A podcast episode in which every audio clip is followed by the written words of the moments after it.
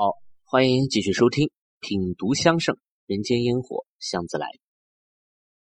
春花秋月何时了？往事知多少？小楼昨夜又东风，故国不堪回首月明中。雕栏玉砌应犹在，只是朱颜改。问君能有几多愁？恰似一江春水向东流。那么古往今来啊，能够把愁绪形容成东流春水的，恐怕也只有他一个人了。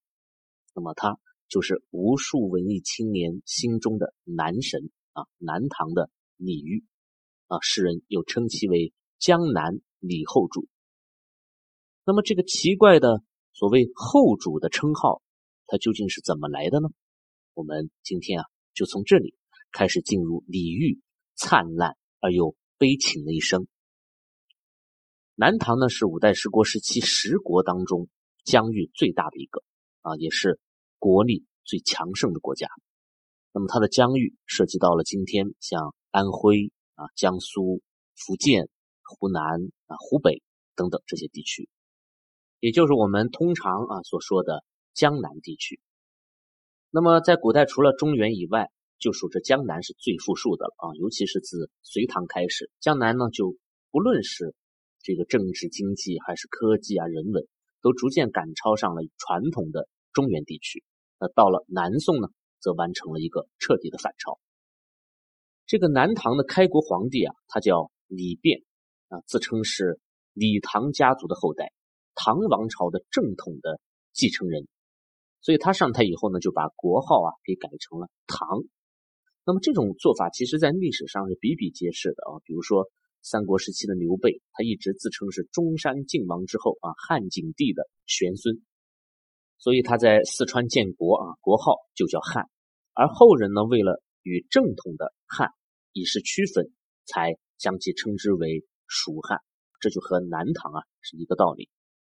但是李昪与刘备比起来，啊，他要更加的无赖一点了啊，因为这个刘备最起码他真的姓刘啊，而这个李昪实际上并不姓李啊，他原本呢应该是个孤儿，野史上记载啊，他可能是姓潘。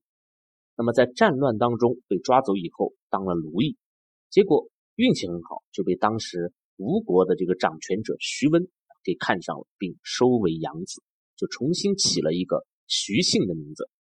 那么登基之后，他为了一统人心啊，就宣扬自己是。唐王朝的正统啊，所以又给自己改了李姓。那么作为开国之君啊，李昪的治国能力呢还是不错的啊，只是呢他后来为了求长生啊，吃了很多的丹药，就导致性情暴烈无比，不久便生了恶疮，驾鹤西去了。所以他的儿子李景就继位了。这个李景呢，善于征战。啊，常年的攻城略地，一度让南唐的这个疆域达到了最大化，啊，甚至威胁到了中原的安全了。只可惜李景呢，终究还是没有一统天下的才干啊。那么，随着中原王朝的日益强盛啊，南唐就渐渐显出了颓势了。那么，很快南唐开始向后周割地称臣啊，同时李景还被废除了帝号啊，那意思就是你不能再用。唐这个国号了啊，也就不能再称为称自己是这个唐的皇帝了啊，因为唐嘛，就意味着你要复辟呀，那当然是不允许的。于是后周的皇帝就下旨，那你就改唐为江南国吧。那么李景你也不再是皇帝了，你最多只能以国主相称。所以就这样啊，李景从南唐的皇帝变成了江南国主。那么这对于李景来说当然是奇耻大辱了啊，愧对列祖列宗的事情。然而又无可奈何呀，最终就郁郁而终了。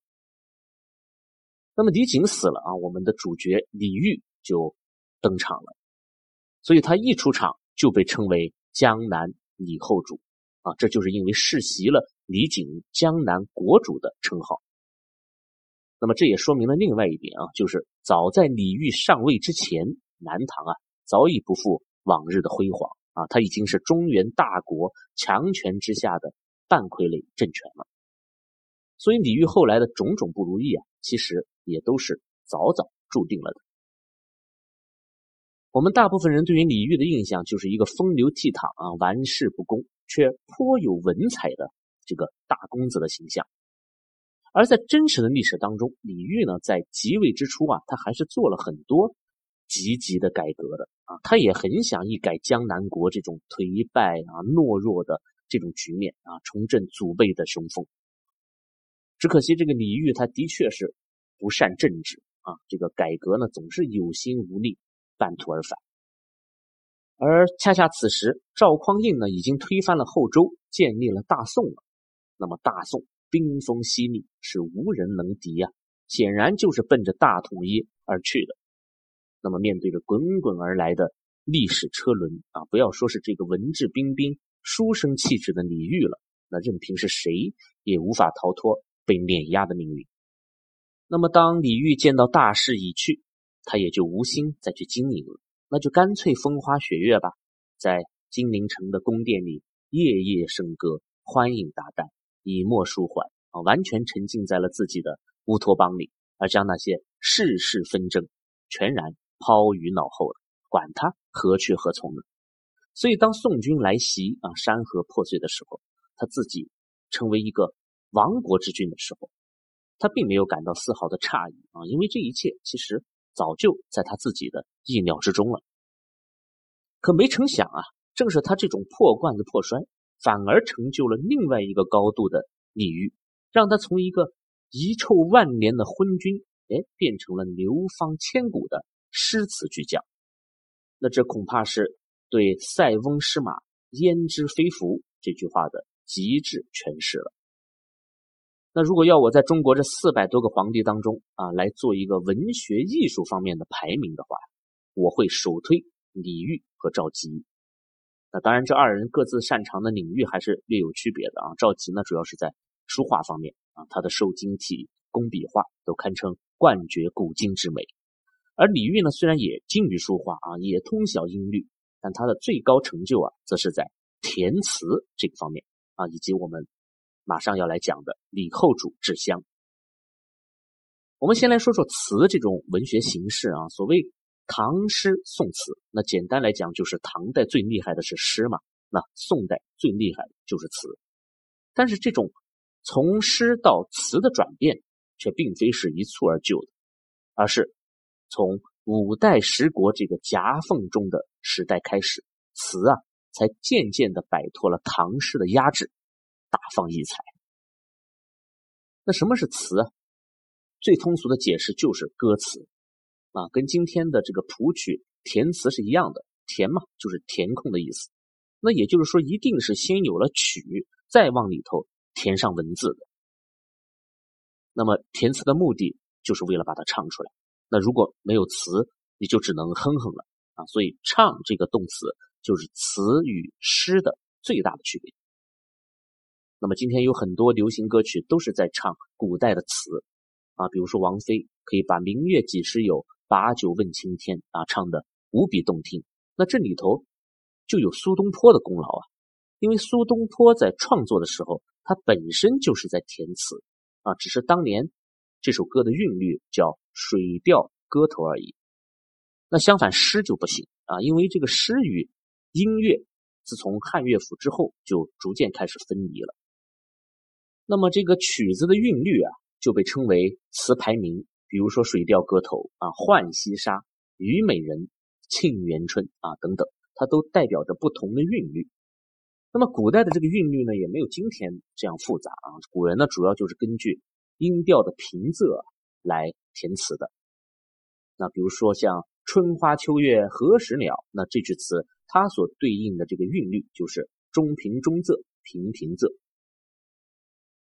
所以直到今天啊，一首词依然要有对应的这个词牌名啊，要按照固定的韵律和格式来填词啊，这是必须要遵循的一种填词的规则。李煜呢就非常喜欢在金陵城豪华的宫殿里反复排练啊，演唱他自己所填的词。比如说他写了一首《木兰花》啊，其中就有这样的几句：“小庄出鸟鸣积雪，春殿冰娥。”鱼贯列，风萧吹断水云间，重按离肠歌遍彻。那么这描写的就是他和宫女啊、乐师们一起载歌载舞啊、奏乐唱词的这个场景。那以至于后来他被俘虏软禁的时候啊，都还带着仅有的几名乐师啊，在那个梧桐小院里唱他新作的一首词啊。那首词也非常的有名啊，叫做《相见欢》。无言独上西楼，月如钩。寂寞梧桐深院锁清秋。剪不断，理还乱，是离愁。别是一般滋味在心头。那么，如果我们仔细去读啊刚才所提到的这两首词的话，我们就会发现，其实他们的差别是很大的啊，甚至不像是一个人写的。那么前面那首啊，金碧辉煌啊，声色犬马。充满了各种各样的淫乐繁华，而后面这首呢，却凄凉冷清，愁绪满怀，而且引人深思。它仅仅是文字上所表达出来的这种深度啊，就已经完全不一样，提高了不止一个境界。那这就是李煜被俘之后，当他的生活陡然从天堂坠入地狱，那些浓烈的乡愁啊，那些让他无比眷恋的人和物。都让他的精神和灵魂呢产生了一个彻底的改变。那么李煜还有一位心爱的皇后啊，人称小周后。那么他们二人缠绵悱恻的爱情故事也一直在坊间流传。有小周后嘛，自然就有大周后。那大周后其实才是李煜的原配啊，她是小周后的姐姐啊，所以李煜与小周后原本是姐夫与小姨子的啊这种关系。那么当年李煜婚配的时候，小周后呢很小，只有五岁。那两两人的这个年龄啊相差的也是很大的。那直到后来大周后病故啊，李煜续弦才娶了小周后。但是两人的爱情并非是日久生情的，而是一见钟情的。啊，相传这个大周后病重的时候呢，小周后就进宫来看望他的姐姐。那么为了宽慰病人啊，调节气氛，那就自弹自唱了一曲。春江花月夜，啊，就是那首“春江潮水连海平，啊，海上明月共潮生”，啊，唐代张若虚的唯一一首传世之作。那么在前面的节目里呢，我们讲过秦淮名妓，这个古代女子当中能够识文断字的就已经极少了。那像小周后这样啊，通音律、善乐器、小诗词的大美女，那就更是百年不遇了啊！再加上小周后还有一首。高超的荷香绝技，他又与李煜啊不谋而合，所以这一切的一切都太符合李煜的胃口了啊，跟李煜的性情呢也是契合到了极致的，这就跟后来的董小宛、冒辟疆啊、李清照、赵明诚等等都十分类似。于是两人就开始偷情啊，为什么要偷呢？啊，因为当时的这个大周后还尚未离开人间，那么在纲常伦理之下，即使是皇帝。你也不能太明目张胆了，所以那一夜啊，情难自已的两个人呢，便偷偷的幽会去了。为此，李煜还专门写了一首词，啊，就是以小周后的口吻来写的，记录了那个卿卿我我的夜晚。这就是那首《菩萨蛮》啊，他这样写道：“花明月暗笼轻雾，今宵好向廊边去。”缠袜不相接，手提金缕鞋。画堂南畔见，一向微人颤。奴未出来难，教君自一眠。那么我们可以试想一下当时的这个场景了啊，月色花丛，薄雾笼罩。那小周后呢，小心翼翼的提着金缕鞋，而且呢，只穿着一双袜子，蹑手蹑脚的迈上了这个台阶。到了画堂的南畔啊，就终于见到了心上人了。那么两人一见面就拥在了一起啊，娇柔的身子微微颤抖着。那么小周后还在李煜的耳边柔柔的说了一句：“哎呀，这出来一趟太难了。那么今夜啊，你一定要好好的疼爱我。”那么这个是否很有画面感呢？啊，如果这个时候再熏上一枚江南泥烛帐中香的话，那可能就连那天晚上的香气。都可以穿越时空了，那这就是文学的魅力啊！李煜呢，活灵活现的用一首词为我们还原了千年之前的荷尔蒙之夜。那这首词的词牌名也很有意思啊，叫做《菩萨蛮》。相传啊，当年有一个从南边来的异域小国，叫女蛮国啊，他们就带来了一支乐队啊来朝贺。那这个乐队的成员呢，都是女人啊，他们的衣着、服饰啊，头发上梳的发型都很像佛教里的菩萨啊，所以呢，众人啊都称他们为女菩萨，也就把这支乐队称为菩萨队。那么这个菩萨队的表演很精彩啊，虽然大家听不懂他们唱的是什么，但是这个韵律却非常的优美。好听，于是啊，乐师就把这个韵律给记录了下来，就成为了后来的《菩萨蛮》啊，也就渐渐的变成了一个词牌的名字了。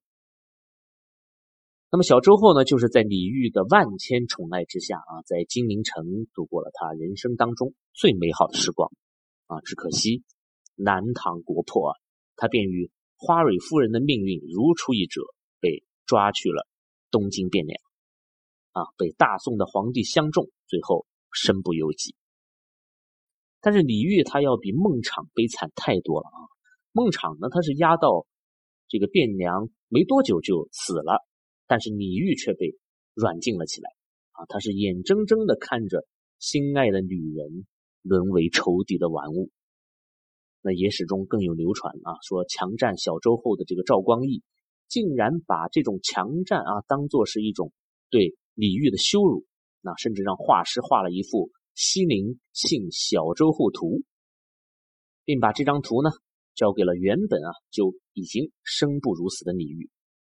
那么，虽然我们不知道这件事到底是真还是假啊，但依然可以体会到李煜当时心中的那种疼痛。